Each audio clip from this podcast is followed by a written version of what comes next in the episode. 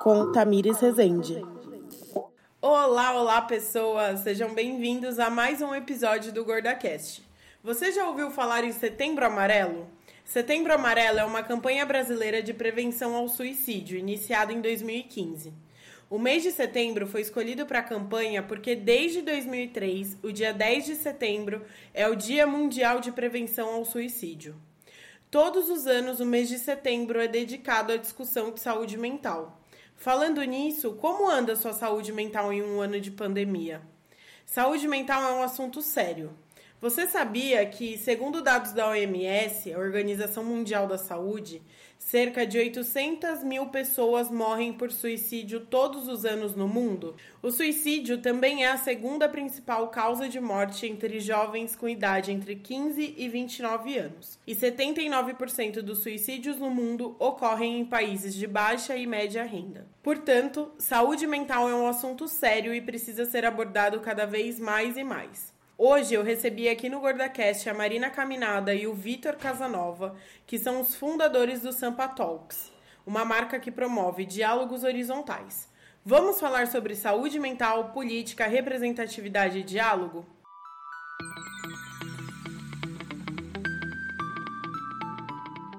Marina, Vitor, obrigada por aceitarem o convite. Eu gostaria que primeiro vocês começassem a se apresentar. Ma, vamos começar por você? Vamos. Muito obrigada por esse convite. Uma honra participar. É muito, muito boa essa troca. A gente se conheceu num evento do Sampa, né? A gente já vai explicar o que é.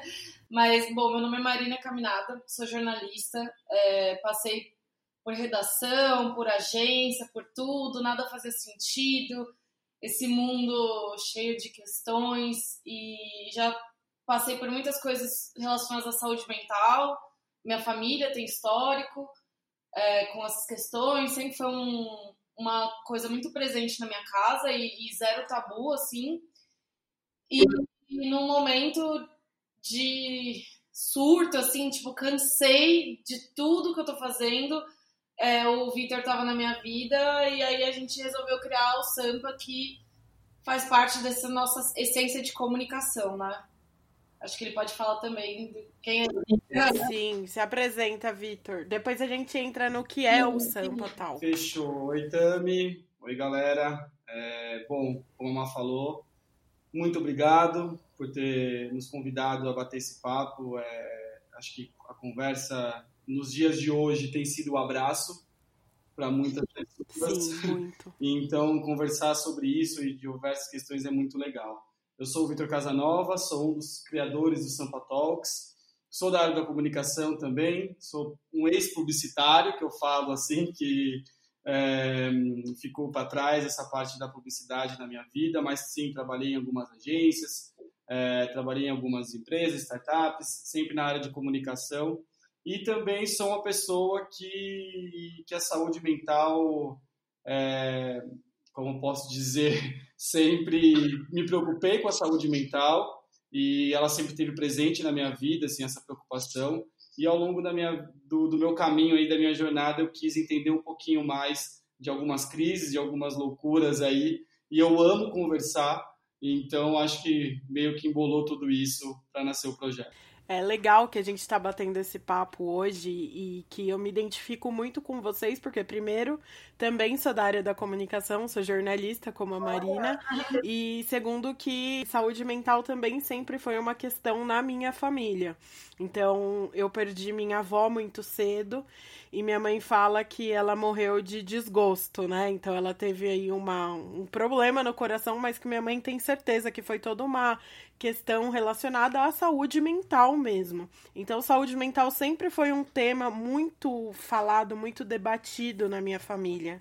Então, acho que a gente tem muito em comum nesse sentido. Eu queria que vocês me contassem, eu conheço, né, mas quero que vocês contem para quem está nos ouvindo é, o que é o Sampa Talks e como nasceu esse projeto. Legal.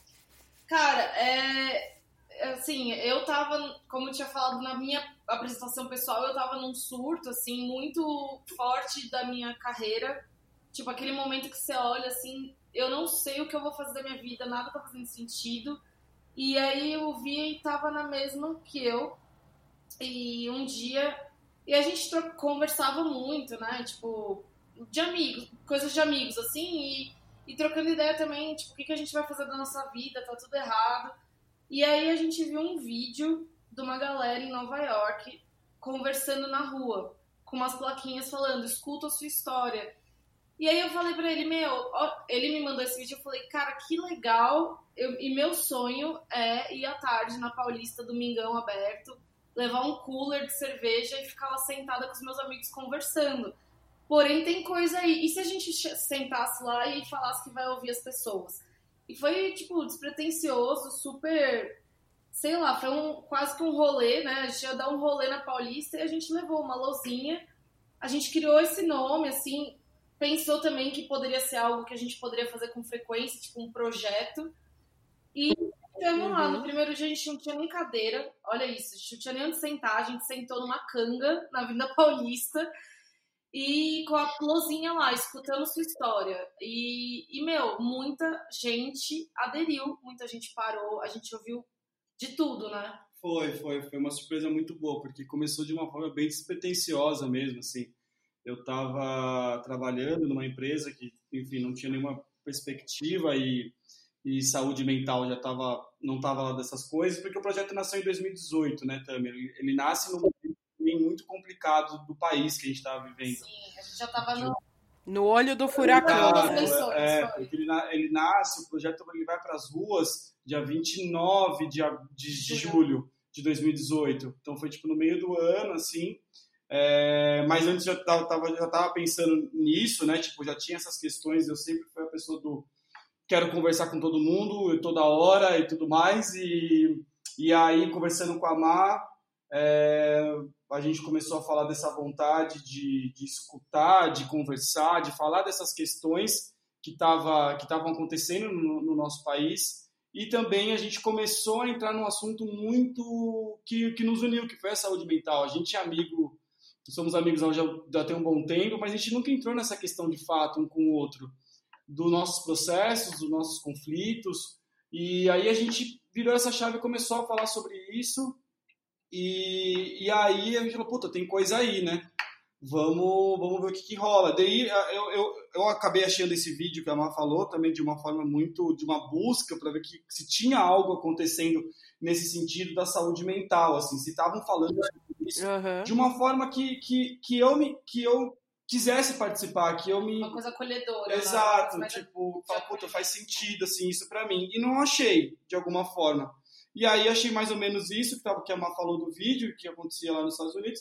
Eu falei, puta, tem coisa aí, vamos fazer, por que não? Aí os dois doidos lá foi pra Venda Paulista e, e incrível, assim, foi tipo, a gente chorou, a gente riu, conhecemos histórias incríveis, as pessoas super gostaram e, e a Paulista abriu, né? Daí a gente foi pra calçada, continuou o papo. Sentado no chão. Foi, e aí a gente falou. Que delícia. Rolê mais paulista impossível, né? Aí surgiu muito nessa coisa de saúde mental, é, como a gente estava falando. E só que a gente começou a ouvir, assim, a galera sentava para falar sobre vários assuntos. Então, assim, por exemplo, um menino gordo é, da, da sigla LGBTQIA+, sentou uma vez e falou, meu, eu, eu não tenho um corpo padrão, eu sou gay, a minha mãe não gosta muito de nenhum desses fatos e eu gosto de dançar. E eu acabei de sair do vestibular para fazer dança. E eu tô super tenso, espero que eu passe. O menino levava dança drag para as comunidades, tipo, um puta, uma puta de uma pessoa, assim, tipo, muito legal. Uma puta história, é, né? E aí a gente começou a ver que, assim, dentro dos desabafos existem causas, né? E foi aí que a gente abra, é, aprimorou o nosso trabalho, que hoje é o nosso trabalho mesmo, para entender que dentro dessas questões da saúde mental, dos desabafos, existem causas, né? E aí a gente leva o papo para todos os lugares que a gente vai com um tema e mesmo que ele não seja no título, né, relacionado à saúde mental, a gente sempre traz essa história porque querendo ou não, sua luta, a sua vida, a sua história tem a ver diretamente com a sua saúde mental, né? Sim, vocês acham que a nossa geração, né? A gente tem mais ou menos aí a mesma idade, é, estamos todos aí na casa dos 30, 30 e alguma coisa. Uhum. E eu, eu sinto que a nossa geração está mais aberta a falar sobre saúde mental. Esses dias eu estava conversando com uma amiga que é psicóloga e ela falou: quando eu estudei psicologia há 10, 12 anos atrás, é, psicologia era uma área assim que você não via uma, você não tinha uma grande perspectiva de atuação porque tinha muito preconceito, né? Então, é, eu sinto que de uns cinco anos, principalmente para cá, o tema de saúde mental ele tem, ele tem sido muito debatido e eu sinto que as pessoas é, têm aderido muito mais, têm falado com, com mais tranquilidade e a gente tem quebrado esses tabus, apesar de acreditar que ainda tem, né? Mas vocês acham que como, como que a nossa geração aí, os millennials, lidam com saúde mental? Olha, é, eu acho que sim, a gente está tá nesse momento que, que hoje a gente enxerga né, isso e fala, puta, temos uma questão e, e, e eu acho que vou resolver. Porém, acho que para você tomar atitude de você fazer uma terapia, ela já é um outro caminho que já é uma outra vitória. Eu acho que assim, eu acho que a saúde mental, pelo que a gente vê, ela sim está sendo discutida em, em vários âmbitos. Mas se de fato as pessoas estão fazendo algo pela sua saúde mental, eu já não sei. Porque às vezes eu acho que sim, às vezes eu acho que não. Eu acho que você, eu acho para você procurar ajuda, é, você tem que descer de um, de um salto, né, de um lugar que você tem que assumir a sua fragilidade. Você tem que assumir que você tem defeitos. É essa busca né, do autoconhecimento, e eu falo por mim mesma, que faço terapia há muitos anos, mas eu sei que não é o, o comum. É, você tem que assumir suas, suas fragilidades, suas dores, e você vai entrar em contato com você, e é um processo doloroso, chato. É, nem sempre você vai sentar lá na terapia e você vai sair felizona, assim, tipo, ai, uhul, ai, tô super esclarecida. Então, tipo, eu acho que isso, principalmente para os homens, né, é, é uma questão, né? Eu acho que existe sim muito preconceito e foi também uma coisa que nos deu o start, que foi ver que nossos, vários dos nossos amigos estavam completamente surtados.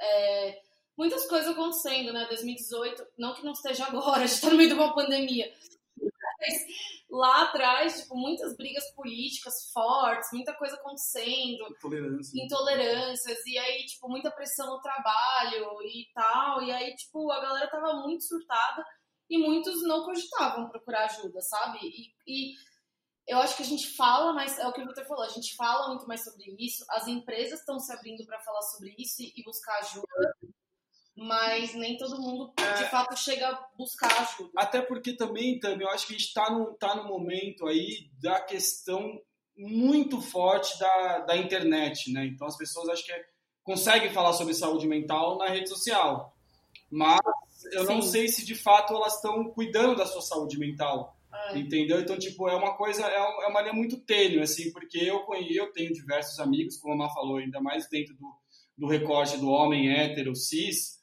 branco, é, tem um recorte ali, tem uns amigos que enfim, sabem da saúde mental, conhecem muito bem as questões da saúde mental, mas nunca pisou numa terapia. É, e, e não pretende, pretende nem, nem pretende, é. porque não tem, não tem, não vê sentido.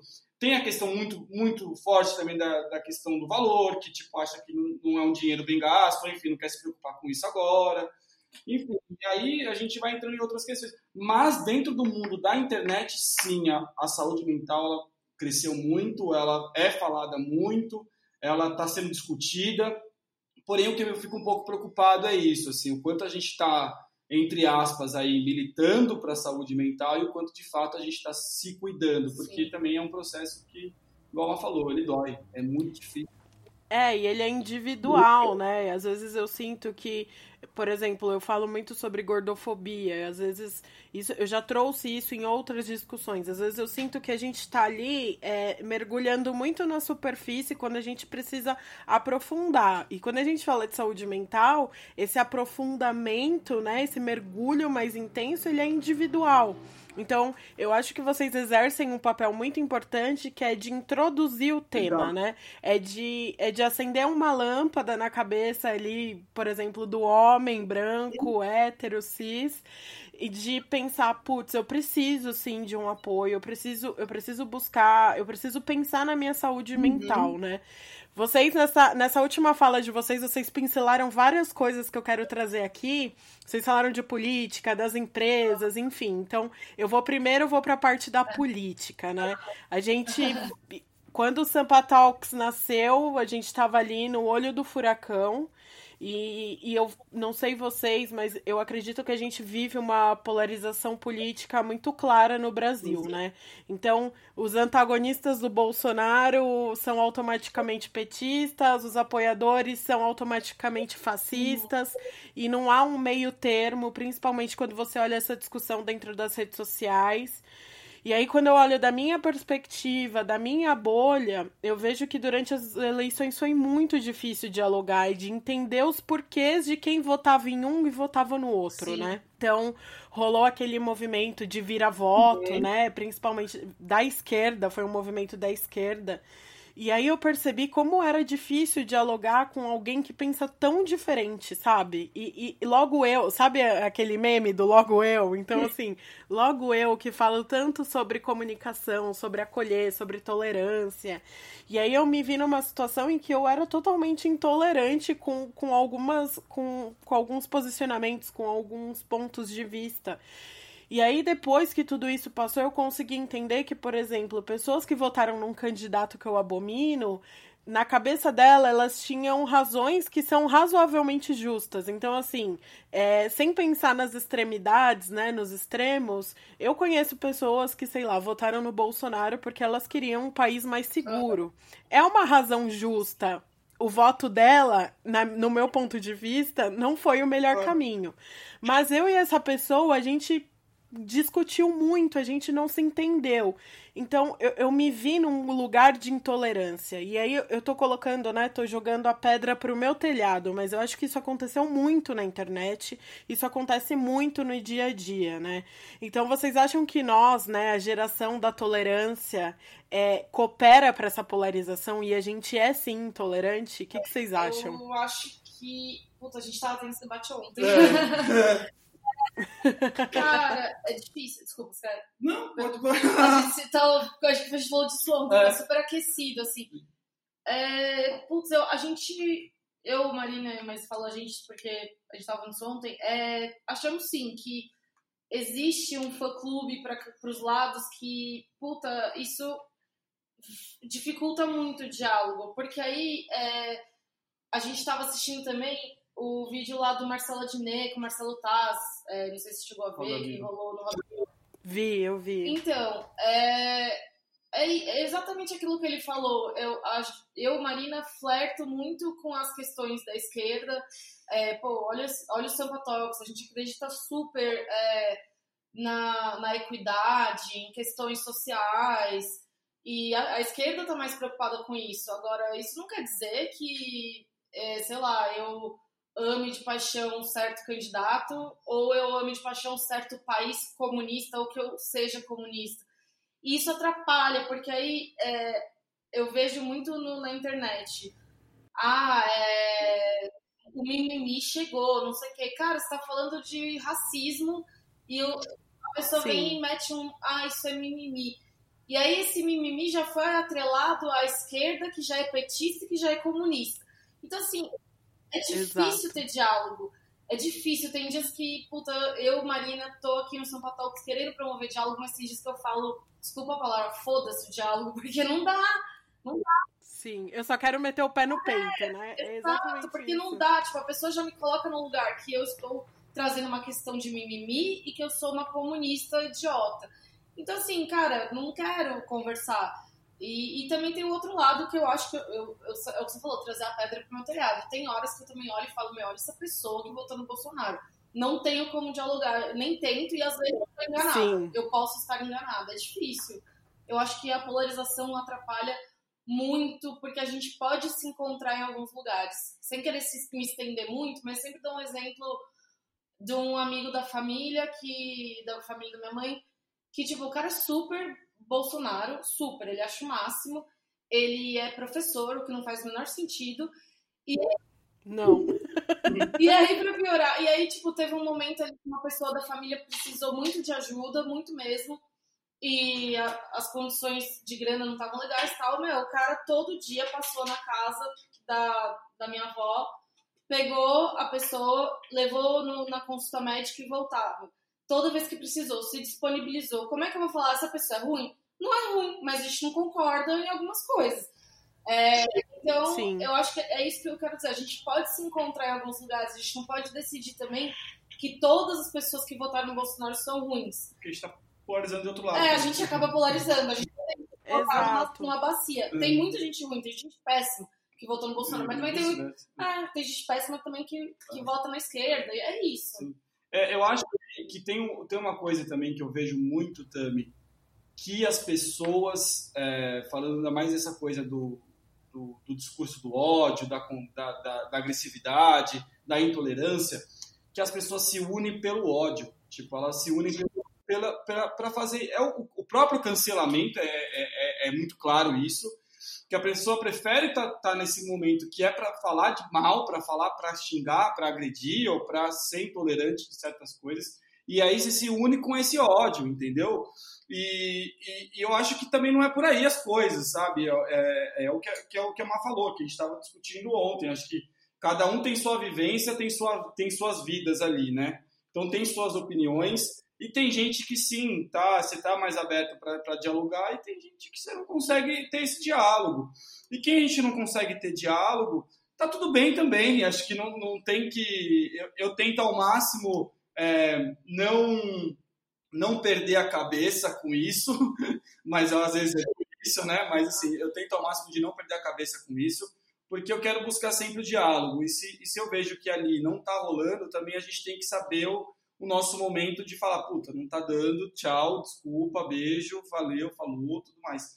Mas eu acho que as pessoas, acho que a gente tem que é, é exercer uma coisa que o Sampa sempre fala, que é, é, que é a porra da empatia, sabe? De se colocar no uhum. outro, entendeu? Então, tipo, pô, vamos exercer isso de uma forma realmente conjunta. Então, tipo, puta, eu tô te colocando aqui uma posição, então você me coloca outra, mas desde que é, haja um respeito para esse diálogo porque eu acho que durante é, é, o que a gente vê muito no projeto desde que ele nasceu e hoje a gente pega isso muito forte e que as pessoas estão super mais tipo estão querendo muito mais responder do que ouvir as pessoas ela não quer te ouvir ela quer já te responder quer dar sua verdade e você fala aí aí você não está construindo diálogo né você tá só, só tá construindo um monólogo ali que só a pessoa fala é. então eu acho que a gente tem que tomar esse cuidado também mas sim eu acho que dentro da também acho que eu que a gente pode repetir dentro da nossa bolha, é, a gente vê que, que, puta, tem uma intolerância muito forte, mas como é que a gente consegue quebrar isso? E era o que a Má estava falando que ontem mesmo a gente falou, puta, como cada vez mais a gente consegue construir um diálogo sem agressividade, sabe? Tipo, sem coisas agressivas, porque é uma preocupação que a gente tem. E é um desafio, né, gente? É um desafio, assim, absurdo. Ainda mais no meio de tudo que a gente está vivendo, né, assim, do governo. É, eu, eu tava escrevendo esse roteiro, batendo esse roteiro, e me veio uma coisa à cabeça que eu cresci ouvindo, que política uhum. não se discute, né? E eu acho que política se discute sim, porque viver é político, né? E aí eu até perguntei na última, na última entrevista que eu fiz para uma das entrevistadas, por que, que a gente fala tanto desde 2018, né? Fala sobre resistência, sobre viver é político. E, e eu entendo que muita gente ainda não entende o porquê disso, porque aí a gente fala sobre privilégios, né? Então, muita gente dentro do seu da sua posição de privilégio, uma pessoa muito privilegiada, não consegue consegue enxergar o porquê viver é político, né?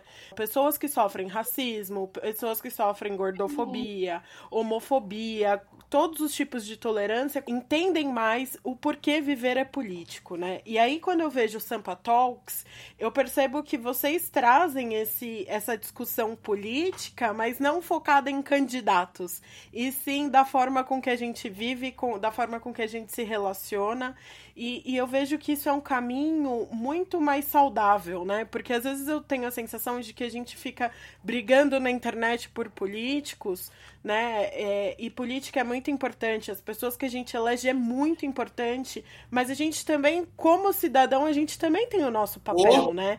Que é o que, que a gente está fazendo, além de eleger alguém a cada quatro anos, né? O que, que a gente está fazendo de efetivo aqui na, na nossa comunidade, seja em São Paulo é, no bairro que você mora, no prédio que você mora, no, enfim, na empresa que você trabalha, o que, que você está fazendo de efetivo para melhorar a nossa sociedade, melhorar as relações, né?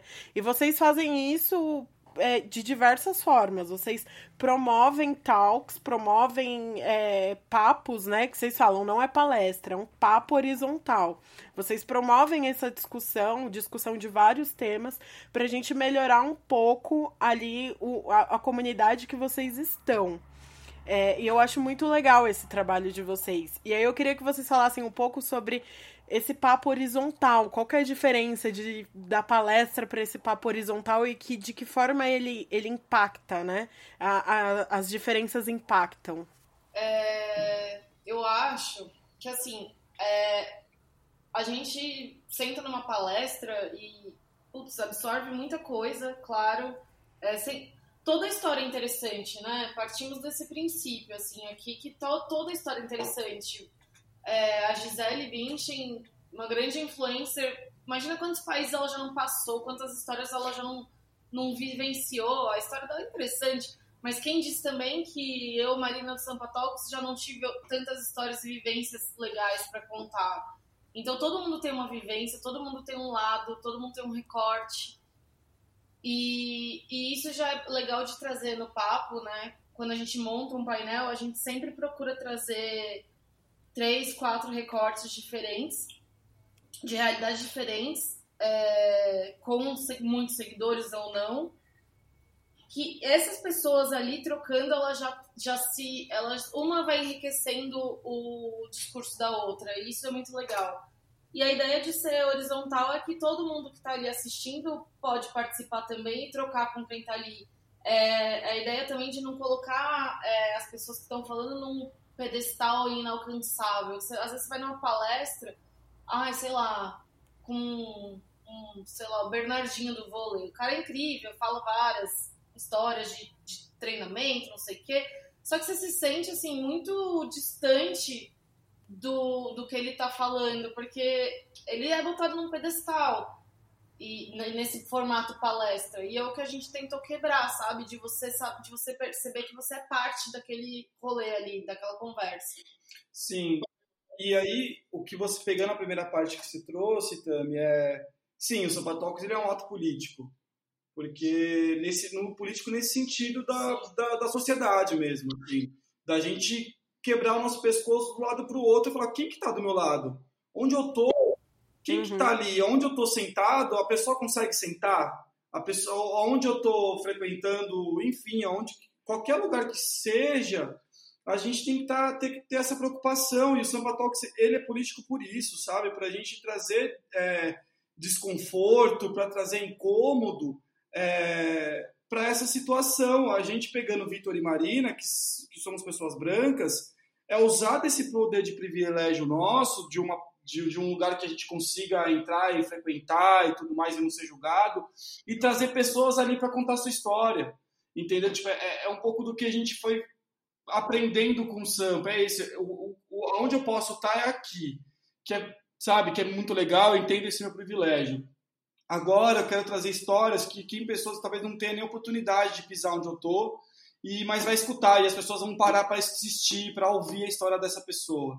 Então o Sampa ele nasce muito mais com, com, essa, com, com esse questionamento, assim, com essa cutucada. E de uma forma leve, como você participou, você sabe, de uma forma muito leve, Sei. E que a conversa, assim, ela tem que circular por, por todos ali, por todo mundo, sabe? Todos têm que falar. Eu acho que tem essa coisa do, do convidado ser sempre alguma coisa que tipo tá levando uma reflexão.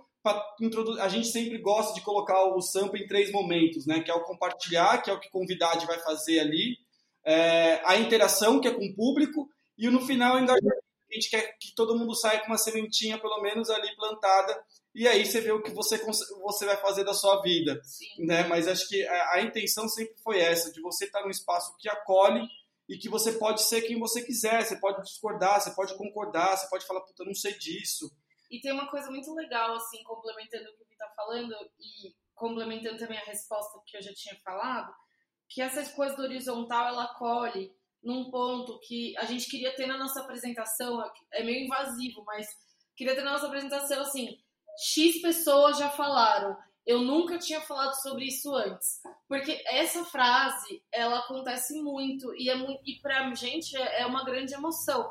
É uma vitória, sabe? Eu, eu consegui criar um espaço horizontal tão acolhedor que a pessoa levanta no meio de pessoas que ela nunca viu na vida e fala: Eu nunca tinha conseguido falar sobre isso antes, mas hoje, vendo aqui a Tami, que é uma mulher gorda que me representa, eu consigo olhar para ela e falar: Eu também já sofri com gordofobia, tô dando um exemplo, sabe? E, então, eu acho que é um pouco disso também. Esse acolhimento e ser horizontal é, é, as pessoas se identificarem a ponto de falar: nossa, eu achava que só eu passava por isso e, e existe, isso existe, isso é real, isso está acontecendo vamos conversar e vamos melhorar. É, é, e aí a gente é mais próximo do que a gente imagina, a gente é mais parecido do outro com o outro do que a gente imagina. Sim. Você falou uma coisa que eu achei muito interessante, que é assim, a gente não escuta o outro, a gente fica pensando o que a gente vai responder pro uhum. outro, uhum. né? E, e, isso não estabelece diálogos. Isso é uma coisa cada vez mais comum. Que é assim, a pessoa tá falando e você tá ali na sua cabeça já pensando como você vai responder, né? Qual vai ser a réplica em cima daquilo, como você vai sair melhor daquilo, enfim, isso é uma, uma discussão de pontos de vista principalmente. E a minha experiência, a experiência que eu tive no Sampa Talks, quando você me convidou, eu fiquei muito feliz e eu fiquei emocionada, porque eu nunca, quando adolescente, quando criança, eu nunca tive a oportunidade de ouvir, né, o, o que a gente estava discutindo ali, que eu fui convidada para falar sobre é, feminismo com outras, acho que nós estávamos em seis ou sete uhum. mulheres. E eu nunca tinha, eu nunca tinha tido a oportunidade de falar e nem de ouvir sobre esse tema, né? uhum. né? Então não foi um tema que chegou até. É, que, que de alguma forma chegou até mim. Eu tive que buscá-lo.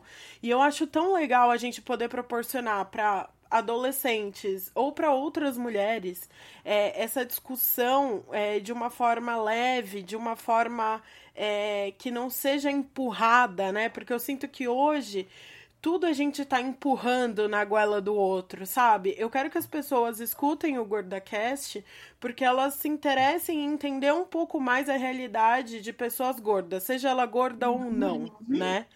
E, e, e, esse, é, esse é meu espaço de tentar é, mudar um pouco o ponto de vista das pessoas, é, sem ser na base da porrada, porque eu sinto que quanto mais a gente bate, menos a gente tem êxito a gente tem, né? Claro que para algum, algumas coisas não dá para ser tão tão delicado, enfim, mas eu acho que a gente é, essa promoção do diálogo é, conversar sobre um assunto eu lembro que teve algum tipo de discordância no talk que eu participei e foi muito legal a forma com que a gente conduziu assim que a gente a, a pessoa expôs o ponto de vista dela é, uma das convidadas, esposo dela, veio uma segunda convidada, acrescentou mais alguma coisa ali, veio mais uma, acrescentou alguma coisa ali, e eu saí dentro daquele tema, que era um tema que na minha cabeça já era muito formado, eu saí com outro ponto de uhum. vista. Então, acho que o diálogo ele promove, né, essa, essa nossa mudança de olhar, esse a gente enrijece muito o nosso olhar, né, no dia a dia, nas nossas lutas que são muito importantes. E aí, às vezes, eu sinto que a gente esquece de, de acolher um pouco quem de repente não entende ou não. Porque, por exemplo, a gordofobia, né? Vamos falar de gordofobia, que é um tema daqui do GordaCast é uma coisa tão. Desde sempre foi assim, sabe? Desde sempre não tem cadeira num bar para uma pessoa gorda sentar confortavelmente. Uhum. Então eu entendo que para uma pessoa magra, ela nunca tenha olhado por esse lado, ela nunca tenha se atentado a essa questão. Isso é uma violação de direito, é algo que fere muito uma pessoa gorda, mas também não adianta eu tentar sentar a porrada na pessoa magra, porque ela nunca percebeu isso. Então vamos dialogar, vamos entender como de repente você que é magra e é amiga de um dono de bar pode dentro desse nosso diálogo contribuir de alguma uhum. forma, sabe, para mudança. E às vezes eu sinto que a gente tá muito na porrada, sabe? Eu, eu já falei isso aqui no GordaCast. Eu, eu, às vezes, eu fico um pouco exausta da internet, porque eu sinto que a gente tá falando só com a nossa bolha. Vocês Nossa, têm essa sensação? Foi outra coisa também que falamos ontem. é, a gente tava numa ligação com a Bielo. E... Ah, maravilhosa. Maravilhosa. E, e aí a gente ah, alguém levantou, na verdade foi sobre racismo, mas alguém trouxe uma história de racismo, assim, muito escrota. De um, uma mãe falou: ah, minha filha foi, foi chamada atenção na escola porque chamou a amiguinha de macaca, qual o problema? E a menina nem é preta, que, e daí? Não sei o quê. E aí, tipo, e aí a gente, nossa, tal, e, e Bielo veio com a aula dela de sempre, né? Sempre Sim. aulas e aulas. Falou, Maravilhosa vocês que estão aqui nessa ligação, vocês são. Vocês querem mudar, vocês estão aí no, na desconstrução, tipo, vocês estão na. Vocês são aliados a essas lutas antirracistas. Mas esse, essa fala, esse é o normal, esse é o mundo lá fora.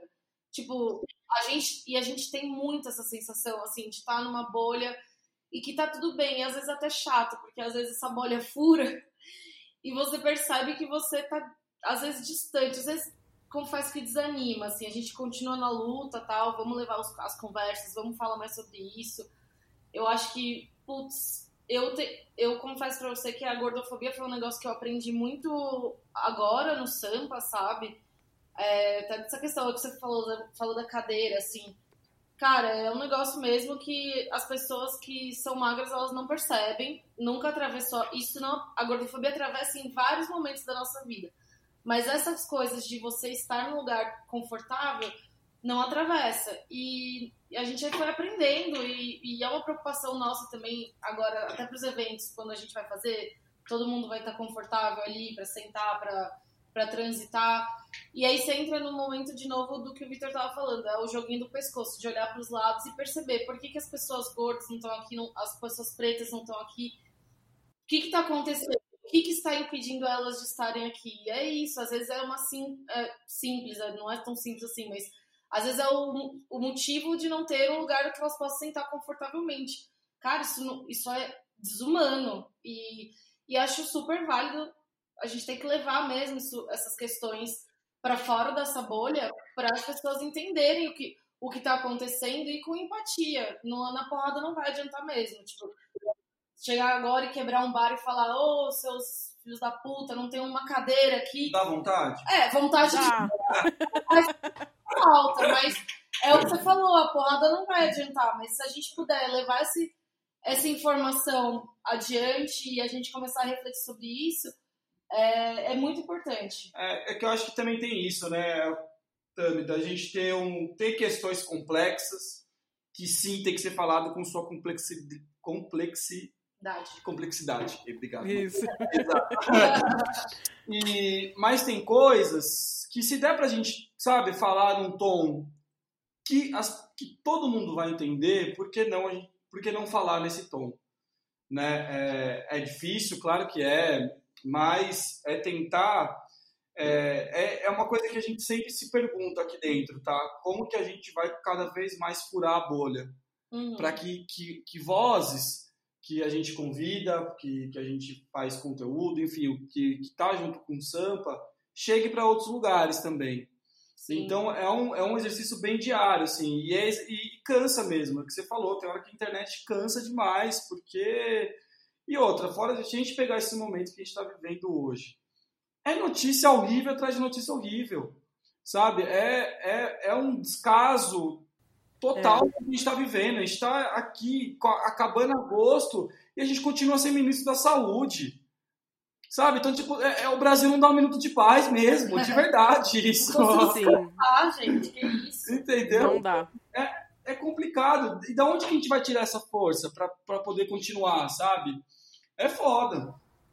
É, e, e, não é. E isso que a gente tá falando sobre não ser na porrada, não é passar pano, né? Que eu acho que quem não. pode estar tá nos ouvindo pode estar tá pensando, ah, mas é fácil passar pano pra racista, Nossa. pra gordofóbico. Não é uma questão de passar pano, eu acho que é uma questão de você querer mudar e, e, e ter uma mudança efetiva. Eu vou dar um exemplo que aconteceu dentro da minha casa.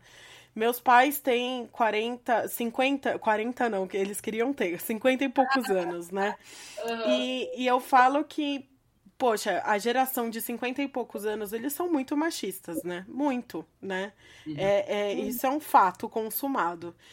Mas eu cresci com meu pai me ensinando, meu pai e minha mãe me ensinando é, valores muito assim feministas, de assim, é, filha, não queira namorar, é, não coloque um relacionamento antes de, por exemplo, sua profissão. Tenha uma profissão para você nunca depender de nenhum homem. Então eu cresci nisso, sabe? De você não é menos por ser mulher, homens e mulheres são iguais, apesar deles terem conceitos que na minha visão, né, comparado à visão visão da minha geração, são conceitos machistas. Sim. E aí, logo que eu comecei a ler sobre feminismo, entrei para esse universo do feminismo, o que, que você faz? A primeira coisa que você quer é queimar o sutiã, né? E aí você sai, você sai batendo em todo mundo, dando porrada em todo mundo. E aí todo mundo te olha daquele jeito, tipo, ih, né?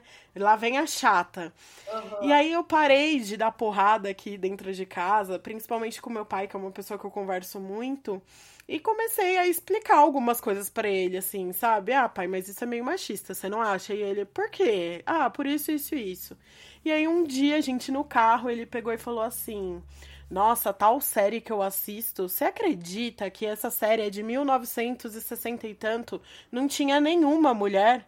Aí eu olhei para ele, assim, então assim, ele conseguiu desenvolver um olhar Uhum. né? Que ele não tinha, porque eu tive paciência, né? De, de, de ir mostrando para ele por outros caminhos. Que quando eu tava na porrada, ele não entendia e ele ficava avesso aquele assunto. Então, assim, eu sei que é muito difícil a gente ter paciência quando você passa por machismo, é, a gente se revolta, a gente tem vontade de quebrar o bar porque não tem cadeira para pro gordo sentar, a gente tem. Mas às vezes eu sinto que a gente cria diálogos mais construtivos. A chance de você conseguir é, mudar o ponto de vista de uma pessoa é muito maior do que se você for na porrada e porque é muito difícil, né, gente? Vamos ser sinceros, nós temos nossos preconceitos. A gente também foi criada numa geração cheia de preconceitos e a gente tá se desconstruindo. É muito difícil a gente ter o dedo apontado pra gente falando, olha, você foi racista, você foi machista, você foi e a gente é, né? É, é nós somos brancos e em, em alguns momentos a gente é racista sim, por mais que a gente lute contra o racismo, por exemplo. Sim, sim total. Sim, sim, sim. É, é uma fala até do, do Fábio Porchat essa semana muito legal também no Papo de Segunda, que ele falou, tipo, quando... E isso que é foda, assim, que eu acho que é, é, a, é o desafio também pra gente, principalmente do Sampa. É, quando você chega pra alguém, tipo, se eu vou falar pro meu pai, pai, eu acho que você é racista é, ele, tipo, eu acho que ele, sei lá, se joga da janela de tão, tão ofendido que ele vai ficar. Porque na cabeça das pessoas, é, ser racista é você sair na rua, apontar o dedo para um negro e falar o seu macaco. Ou, ou, você, tipo, fazer coisa, você bater sem motivo, sei lá, tipo, a, eles acham que o racismo, é, muitas pessoas acham, né? E principalmente essas que intitulam essas causas mimimi acham que racismo é isso. Então, tipo, se eu não bato numa pessoa preta e se eu não xingo ela de macaco, eu não sou racista. Imagina, adoro eles.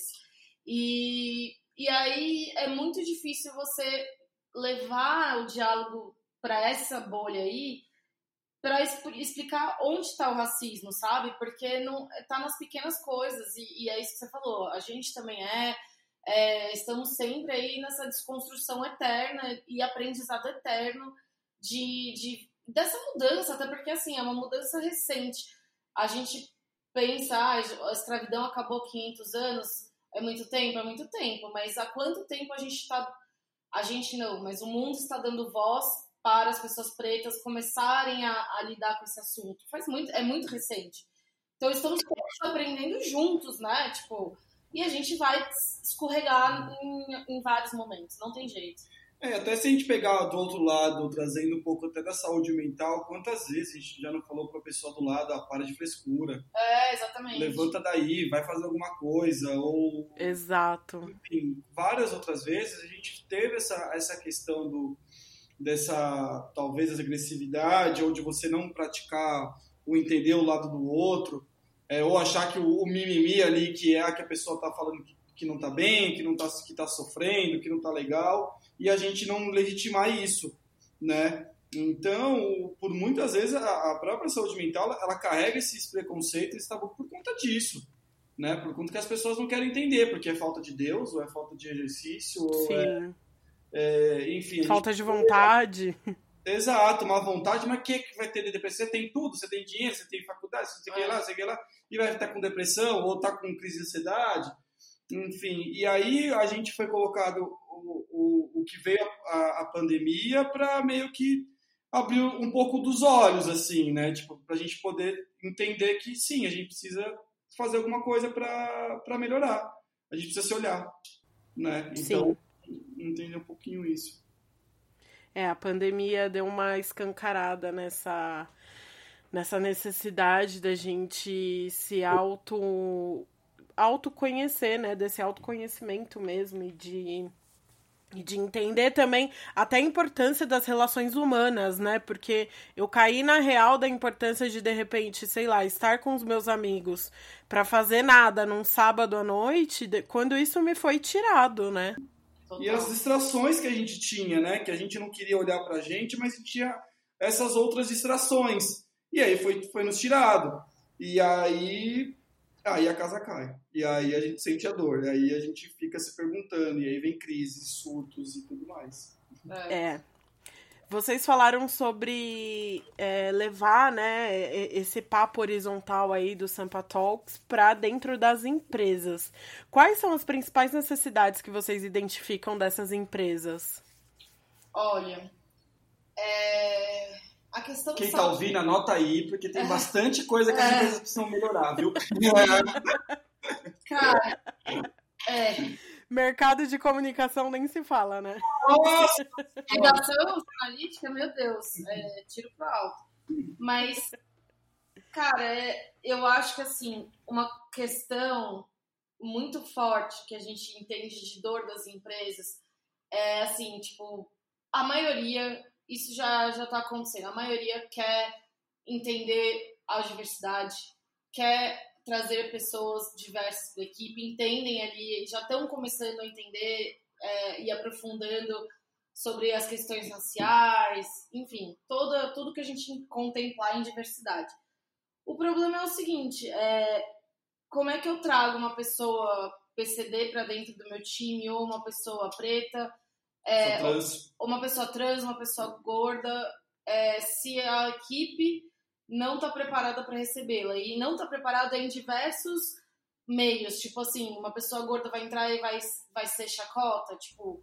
É, conseguir uma... sentar na cadeira de é, trabalho. Ou vai Sim. conseguir sentar na cadeira de trabalho, vai, vai ter um ambiente que ela se, se encaixa bem ali. É, uma pessoa PCD, é, as pessoas. A gente já ouviu de uma amiga PCD que participa do Sampa, ela é estagiária, foi estagiária numa empresa e ela falou que, tipo, cara, não é por mal, ninguém faz por mal, mas as pessoas chegam e ficam te perguntando se você precisa disso, quer que eu pegue água para você, quer que eu te ajude a subir na cadeira, você quer aqui, você quer aquilo. Até o momento que ela chegou e falou, gente, é, não quero ser indelicada, mas eu não sou inválida. Eu consigo fazer, eu agradeço muito o carinho, mas eu não. Eu, eu, se eu precisar de ajuda, aí vamos fazer o seguinte, eu peço. Então, são e aí várias questões, sabe? É, então, o que a gente sente falta e que a gente está tentando levar para dentro das empresas é fazer um faxinão, né? Levar as ideias primeiro, pegar quem já está nessa empresa e, e, trazer essas ideias, trazer as questões da, da diversidade, para aí sim você ter uma equipe preparada para receber essas pessoas. Eu acho muito legal, e não estou falando mercado de trabalho, parem de contratar, não por favor, continuem esse trampo de É, trazer as pessoas. Mas é, é isso, eu acho que as, as empresas têm que pensar se as equipes delas estão preparadas para ter essa, essa mudança. É, não é só contratar e jogar a pessoa ali dentro. né? Você tem que criar, você tem que criar um ambiente propício para ela, né? Sim, sim, com certeza. E também a gente vê muito que atrelado à própria. Aí muda até o nome, que é, é muito louco isso, né? Deixa de ser saúde mental e vira saúde emocional, né? Porque acham que saúde mental é uma coisa muito séria para ser falada numa empresa. A gente já viu casos assim.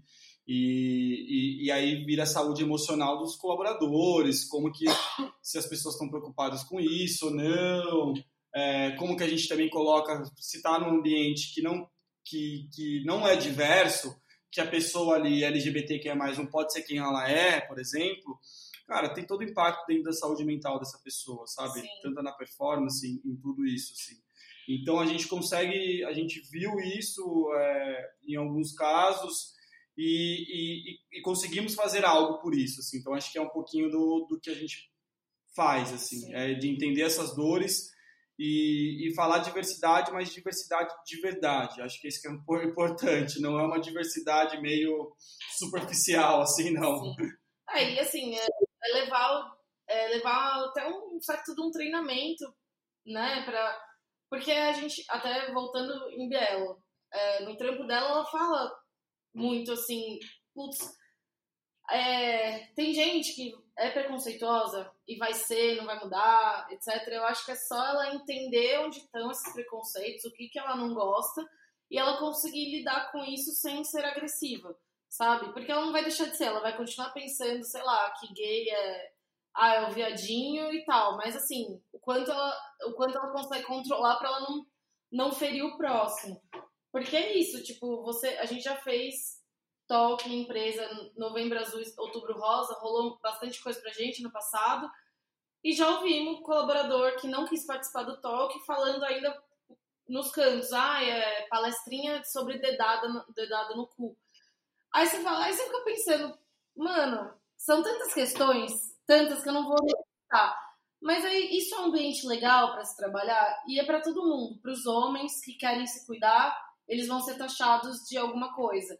Os gays que trabalham lá nem se falam. Então, assim, fora, eu nem vou entrar na masculinidade tóxica, eu tô só resumindo em poucas palavras. Então, assim, é, é difícil. Então, a gente precisa. O que a gente mais sente falta é desse ambiente saudável em que você possa ser quem você é e aí sim você poder contratar pessoas que são fora dessa caixinha padrão branco, cis, hétero. É, eu, essa era uma das perguntas. Como que foi a, a receptividade dos colaboradores dessas empresas, no geral, assim? Sim, é, são, são boas, assim. A, a gente vê que tem uma galera que, que sempre. Acho que também tem sempre isso, né, Tami? Tem uma galera que tá em busca dessa desconstrução e não sabe como. Mas aí vê uma brecha, vê essa oportunidade e super participa.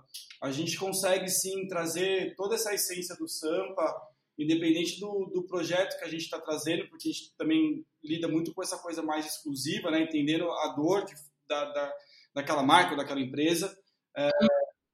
E aí a gente consegue trazer essa essência que, que, é, que é acolher mesmo, assim, tipo, você pode, você pode discordar do que a gente está falando, mas vamos falar sobre isso, por que que você está discordando, sabe?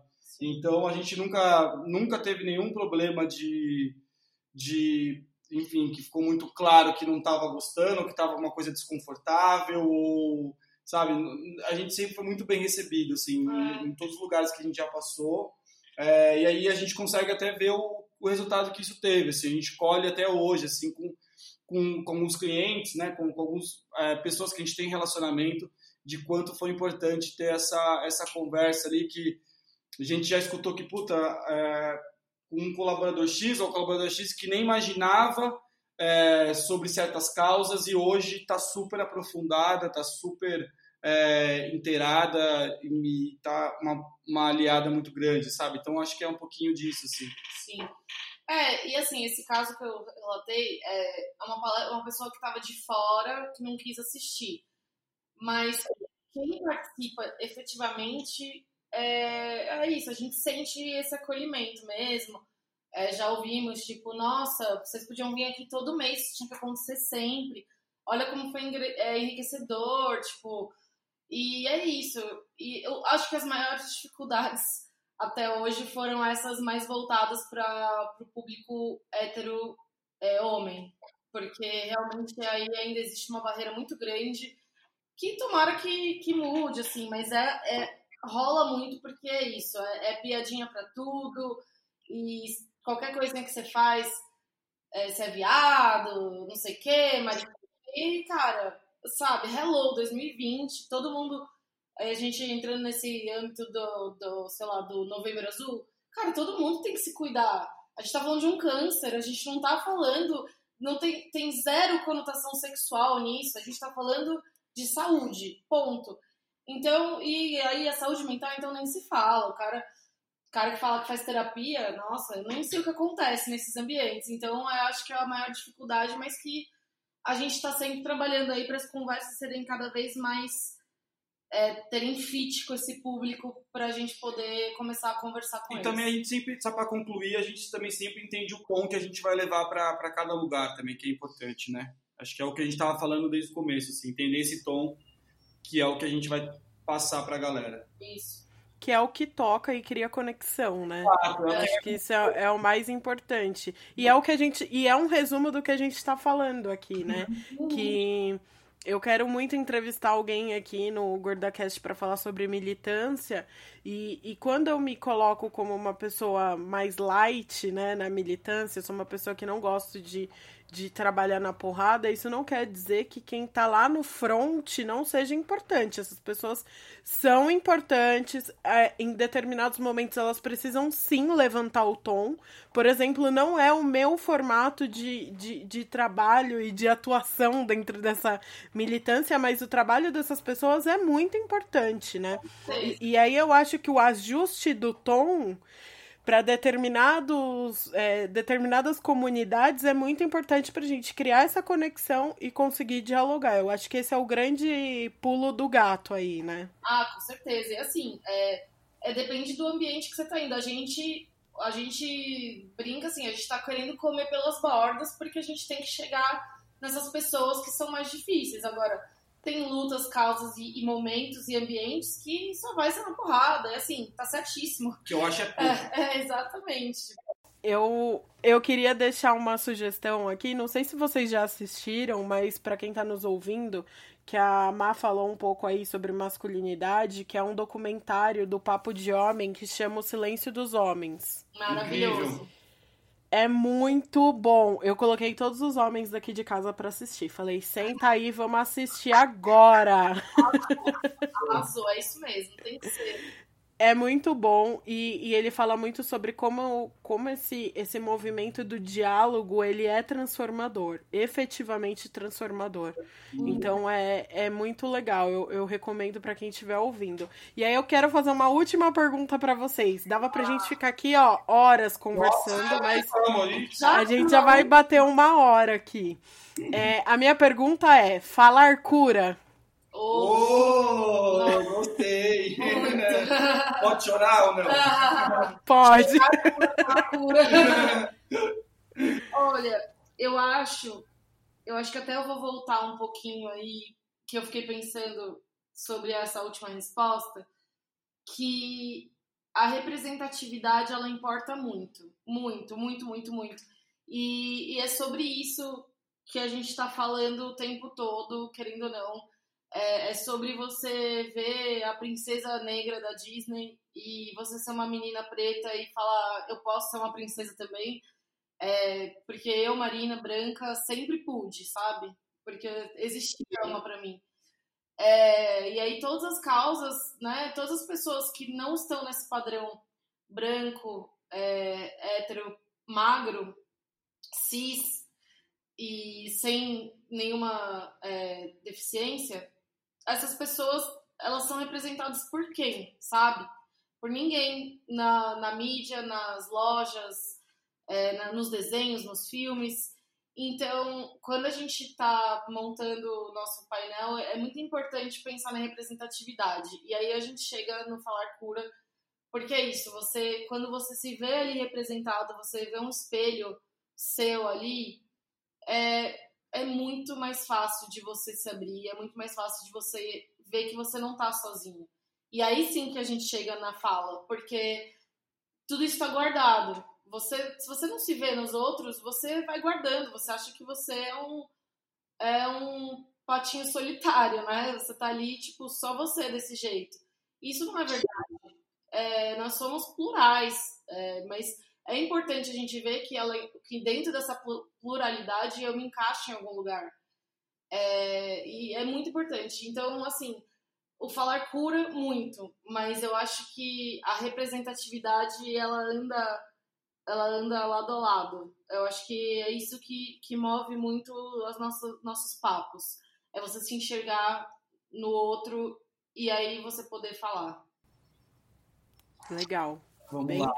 bem forte essa fala, porque eu concordo muito. Eu acho que representatividade é muito, muito importante. Sim, Sim, sim, ela é fundamental e hoje a gente brinca que aqui a gente não sai nem de casa se não tiver representativo Sim. qualquer coisa que a gente vai for fazer, né? É, bom, falar cura, falar cura muito. É, falo de um lugar que que eu não sou a melhor pessoa da fala de coisas é, coisas internas assim do Vitor. E quando eu comecei a entender esse papel, quando eu comecei a entender isso, me curou de diversas formas, de, de, em diversos lugares também.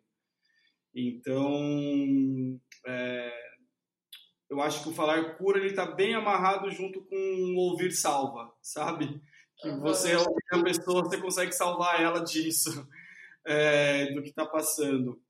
É, então a gente acho que traz esse, esse, essa coisa, essa frase, esse momento que é o falar cura para o Sampa, é, porque a gente se cura na conversa, sabe? A gente, como a Má falou, que a gente entende que não estamos sozinhos em nenhum momento, é, a pessoa do lado deve estar passando por alguma coisa e por que a gente não pergunta, por que a gente não exerce essa conversa e, e deixa as pessoas falarem. Então, falar cura porque o Sampa Talks cria esse palco para as pessoas falarem. Então, quando a gente dá voz, a gente espera que esteja curando quem está falando, quem está ouvindo é, e, e, todo mundo, assim. Então, é, falar cura muito. cura é, é muito importante. É, o trabalho que vocês fazem é muito, muito importante. É importante para quem vai lá, quem, quem é convidado para fazer parte do painel, é importante para quem está ouvindo.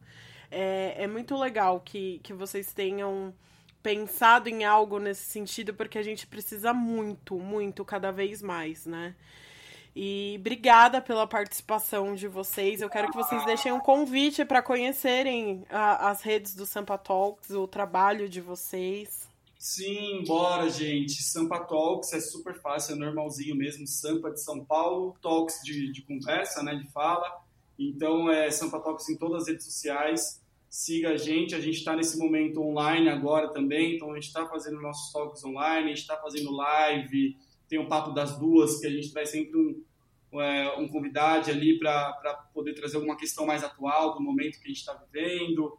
É, então tem bastante conteúdo massa nas nossas redes, então, por favor, fique à vontade. E, e você é bem-vindo, então é, é, só chegar lá e somar com a gente. É, a gente quer agradecer muito, muito, muito, Tami. A gente queria estar aqui ó, no, ao vivo para gente dar um abraço. E... Ai, eu também queria! Mas a gente fica super feliz pelo convite.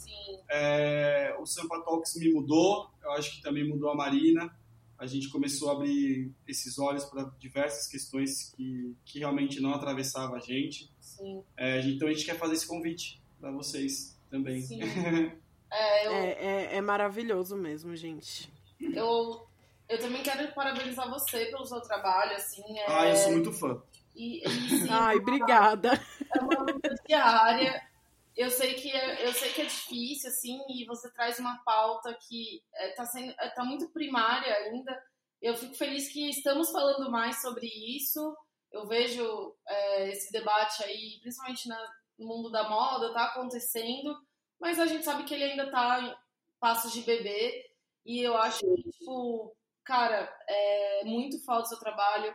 Siga com ele, porque eu tenho certeza que, que o mundo tá caminhando para a gente mudar e valorizar mais a pauta da gordofobia. É, ela atravessa a vida de todo mundo, né? É, desde criança você, eu tenho quase certeza que todos os pais que que estão ouvindo a gente foram gordofóbicos e não porque eles são pessoas ruins, mas é porque os nossos pais, nossos avós foram gordofóbicos.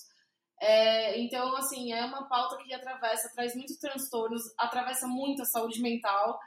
É, e, cara, é isso. E conta com a gente porque você precisar. A gente tem que marcar mais papos, né?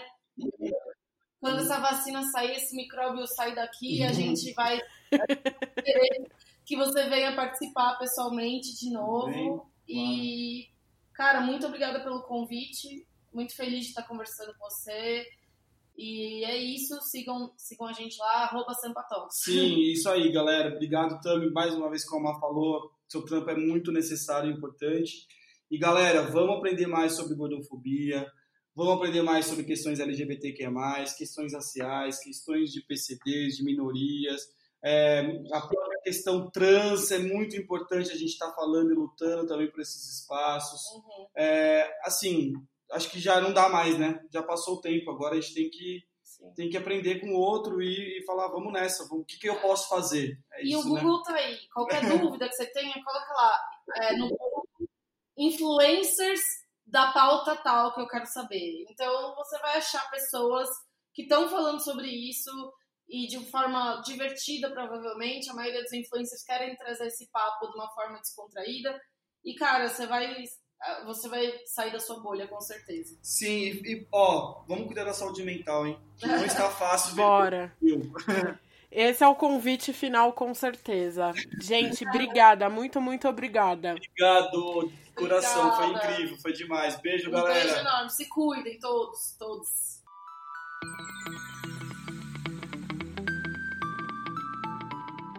Esse foi mais um episódio do GordaCast. Se você tiver alguma sugestão de pauta, alguma crítica ou quiser bater um papo, envie o um e-mail para gordacastpod.gmail.com. Beijo e até semana que vem. GordaCast.